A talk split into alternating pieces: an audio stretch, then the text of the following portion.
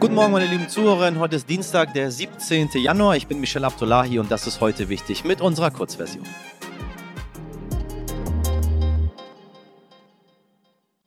Zuerst das Wichtigste in aller Kürze.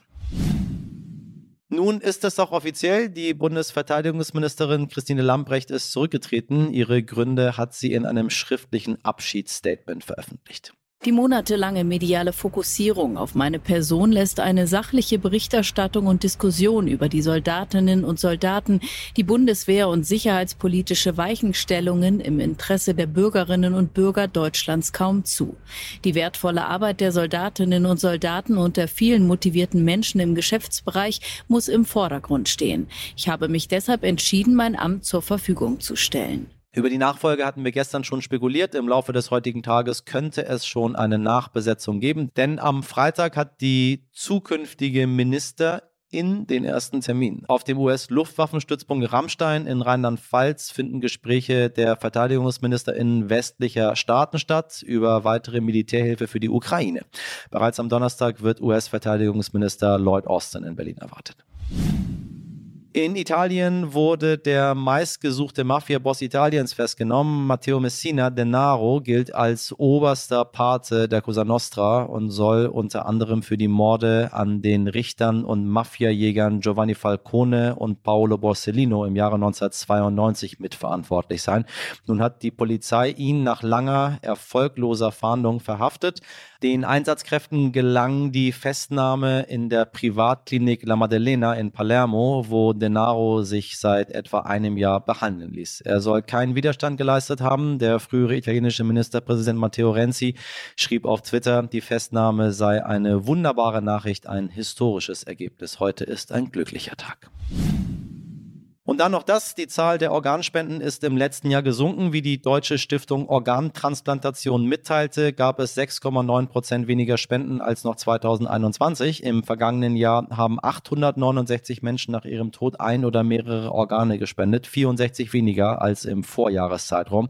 Auch die Summe der entnommenen Organe ist gesunken. Damit kommen in Deutschland gerade mal etwas mehr als 10 Spender auf eine Million EinwohnerInnen. Gleichzeitig stehen rund 8500 Menschen in Deutschland Deutschland auf den Wartelisten für ein Organ. Ich sage Ihnen, werden Sie OrganspenderInnen, das rettet Leben. Seit heute treffen sich im schweizerischen Davos VertreterInnen aus Politik, Wirtschaft und Nichtregierungsorganisationen, kurzum die globale Elite. Die Jahrestagung des Weltwirtschaftsforums hat begonnen. Meine Kollegin aus der NTV Wirtschaft, Frauke Holzmeier, ist schon vor Ort. Frauke, Davos 2023, was steht in diesem Jahr auf dem Programm und welche Ziele hat man sich gesetzt? Guten Morgen, Michelle. Ich hoffe, du kannst mich gut verstehen. Ich stehe hier gerade mitten auf einer Straße in Davos und hier schlängelt sich eine Luxuskarosse, ein Luxusauto nach dem anderen die Straße runter. Das ist so ein typisches Davos-Bild Stau. Aber ich hoffe, man versteht mich gut. Ja, hier steht wirklich eine Menge auf dem Programm. Es sind sogar so viele Teilnehmer wie noch nie hier in die, in die Schweizer Alpen gereist. Mehr als 2700. Das merkt man eben auch ja, eben an den Straßen. Es ist noch mehr Stau als sonst, noch mehr Security. Habe ich zumindest so das Gefühl, das ist nochmal eine ganz andere Hausnummer als sonst. Allerdings sind es nicht ganz so viele Staatschefs wie sonst. Olaf Scholz wird erwartet, der wird am Mittwoch hier sprechen. Auch EU-Kommissionspräsidentin Ursula von der Leyen wird vor Ort sein. Aber es fehlen andere. Zum Beispiel der französische Staatspräsident wird nicht kommen. Auch der US-Präsident Joe Biden wird nicht kommen. Auch der chinesische wird nicht da sein. Wer auch nicht da ist, und der ist aber auch gar nicht eingeladen, das ist Wladimir Putin. Klar, der Ukraine-Krieg ist eben auch eines der Hauptthemen hier und Präsident Zelensky wird zur Eröffnung wieder zugeschaltet und auch eine Rede halten. Im Fokus steht aber auch der Kampf gegen den Klimawandel. Auch Luisa Neubauer wird wieder in Davos sein, so heißt es. Und das ist auch nicht ihr erstes Mal. Aber ja, vielen Beobachtern, vielen Klimaaktivisten reicht das noch nicht. Es gab hier zum Start des Weltwirtschaftsforums auch schon Proteste von gut 300 ja, Klimaaktivisten, die einfach sagen, ja, das Weltwirtschaftsforum tut zu wenig und die Veranstalter müssen jetzt eben mal das Gegenteil beweisen. thank you In Deutschland, Europa und den USA ist die Corona-Pandemie so gut wie vorbei. Leider nicht für die Risikopatienten allerdings. Das sei auch nochmal an dieser Stelle sehr deutlich gesagt. Aber der Großteil der Menschen muss sich nicht mehr wirklich einschränken und kann sich bewusst für oder gegen eine Maske entscheiden. In China war das lange ganz anders. Dort musste die Bevölkerung in den vergangenen drei Jahren extrem strenge Maßnahmen ertragen. Menschen wurden über Wochen und Monate in ihre viel zu kleinen Wohnungen gesperrt oder gleich ganz in ein Quarantänehotel gesteckt. Das sind Regeln, die wir uns hier in Deutschland und in den meisten anderen Ländern nicht mal vorstellen können. Tja, und dann dann war Anfang Dezember einfach alles vorbei. Aus, finito, ciao, ciao, null Covid-Politik. Seitdem steigen die Zahlen rasant mit zum Teil mehreren Millionen Anstrengungen pro Tag. Am Sonntag startet dann auch noch das chinesische Neujahrsfest, einer der größten Feiertage Chinas und die Menschen fahren zu ihren Familien aufs Land.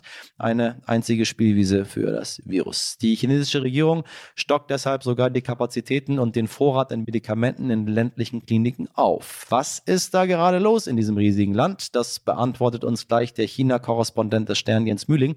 Er ist mit seiner Familie kurz vor dem Ende der Maßnahmen in China eingereist und war umso überraschter, als die dann auf einmal aber so vorbei waren. Moin Jens, ich grüße dich ganz herzlich. Morgen Michael. Du bist Mitte November mit deiner Familie nach äh, Shanghai gezogen. Das war noch vor dem Ende der Null-Covid-Strategie. Ähm, wie extrem war dieser Wechsel jetzt für dich? Das war in der Tat ziemlich verblüffend, wie schnell und überraschend und plötzlich hier diese ganzen Maßnahmen aufgehoben wurden, die äh, mich und meine Familie hier in den ersten Wochen doch noch äh, sehr eng begleitet haben. Als wir Mitte November eingereist sind, mussten wir noch für zehn Tage in einem Quarantänehotel. Das waren immerhin schon nicht mehr die äh, drei Wochen Quarantäne, die es äh, noch wenige Wochen vorher waren. Ja. Aber das war immer noch beeindruckend genug. Wir saßen da in einem Quarantänehotel, durften unser Zimmer nicht verlassen. Durch den Türspion sahen wir auf den Rücken eines äh, Sicherheitsmitarbeiters in Vollkörper-Seuchenanzug, der Tag und Nacht oder wechselnde Mitarbeiter, die Tag und Nacht vor unserer Tür darüber wachten, dass niemand sein Zimmer verließ. Äh, zweimal am Tag wurde Fieber gemessen. Unsere kleine Tochter ähm, sperrte irgendwann schon mal ganz von selbst den Mund auf, wenn sie einer dieser Leute in solchen Schutzanzügen sah. Es war schon sehr eindrücklich. Und liebe Leute da draußen, ich rede von, von jetzt November, ne? Wir reden nicht von November 2020 äh, oder November 2021. Ich meine, äh, von, von einem Land hier, wo Corona so gut wie gar keine Rolle mehr spielt. Jetzt fällt hier auch noch die, die Maskenpflicht im öffentlichen Nahverkehr und in der Deutschen Bahn. Es ist so fast zu Ende. Ich war im November in den USA, da gibt's gar kein Corona mehr. Und in China hat man eine ganz, ganz andere Strategie. Jetzt gibt es nun die Lockerung mit großen Veränderungen. Wie schaut es jetzt aktuell aus? Ja, das Ganze kam, wie gesagt, ziemlich plötzlich. Also als wir dann unser Quarantänehotel äh, verlassen durften, war in Shanghai immer noch äh, die Null-Covid-Politik auf dem Höhepunkt. Also wir mussten alle paar Tage so einen PCR-Test machen. Äh, das standen so im ganzen Stadtbild an allen paar Straßenecken äh, diese PCR-Test-Kioske, wo man dann immer vorbeilaufen musste und äh, so ein Teststäbchen in den Rachen geschoben bekam. Äh, man konnte nirgends hin im Grunde, ohne auf seinem Handy so einen Gesundheitscode vorzeigen zu müssen. Ja. Der musste, man musste immer tun, nichts alles dafür tun, dass der grün blieb, äh, eben dafür immer diese Tests machen. Und das Ganze wurde dann Anfang Dezember sehr überraschend, ohne jede Vorwarnung, plötzlich aufgehoben und damit auch ziemlich komplett aufgehoben. Also all diese Maßnahmen, an die man sich dann gerade gewöhnt hatte, fielen dann von einem Tag auf den anderen praktisch weg. Die PCR-Tests hier äh, verwaisten. Ähm, man sah dort keinen Menschen mehr anstehen, wo vorher lange Schlangen gestanden hatten. Äh, diese Gesundheitscodes auf dem Handy wurden mit einem Mal obsolet. Das alles war von einem Tag auf den anderen über Nacht hinfällig. Und äh, es wurden auch dadurch, dass niemand sich mehr testen lassen musste, wusste man auch plötzlich überhaupt nicht mehr, wie viele Leute jetzt eigentlich infiziert sind, nachdem vorher halt peinlichst genau immer jeder ähm, kleinste Infektionsfälle hier veröffentlicht worden war und mit rigiden Gegenmaßnahmen bekämpft worden war, äh, fand das alles plötzlich von einem Tag auf den anderen nicht mehr statt. Da drängen sich ja zwei Fragen auf. Warum hat China so lange an dieser Null-Covid-Strategie festgehalten? Ähm, und warum nach zweieinhalb Jahren eine so maximale Kehrtwende in der Politik? Ja, beide Fragen nicht ganz leicht zu beantworten, weil in die Entscheidungsfindung der kommunistischen Partei von außen niemand reinsieht.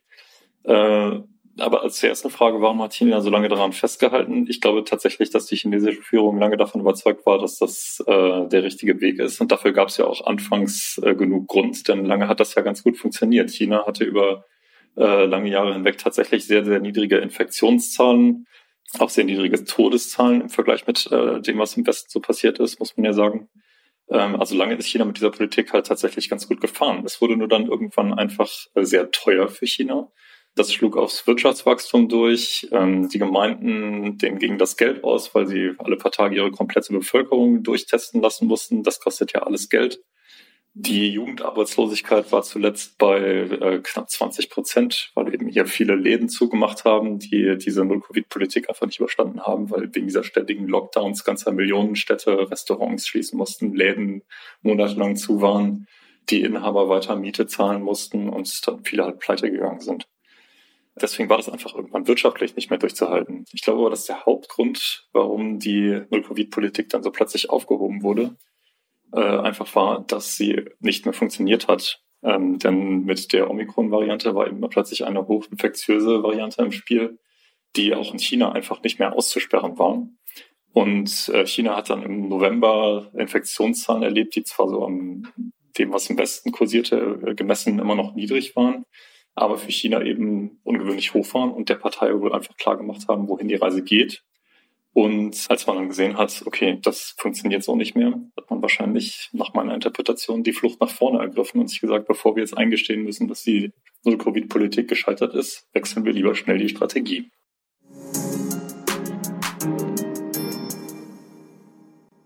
In Fashion gut 10 Minuten. Das war heute wichtig in der Kurzversion. Das gesamte Gespräch mit Jens Mühling und noch mehr Infos zu den chinesischen Tierkreiszeichen hören Sie in der langen Version. Schreiben Sie uns gerne, was Sie bewegt, an heute wichtig at stern.de. Ganz im Sinne des Jahres des Hasen wünsche ich Ihnen einen schönen Tag. Halten Sie die Ohren steif, machen Sie was draus. Bis morgen, Ihr Michel Abdullahi.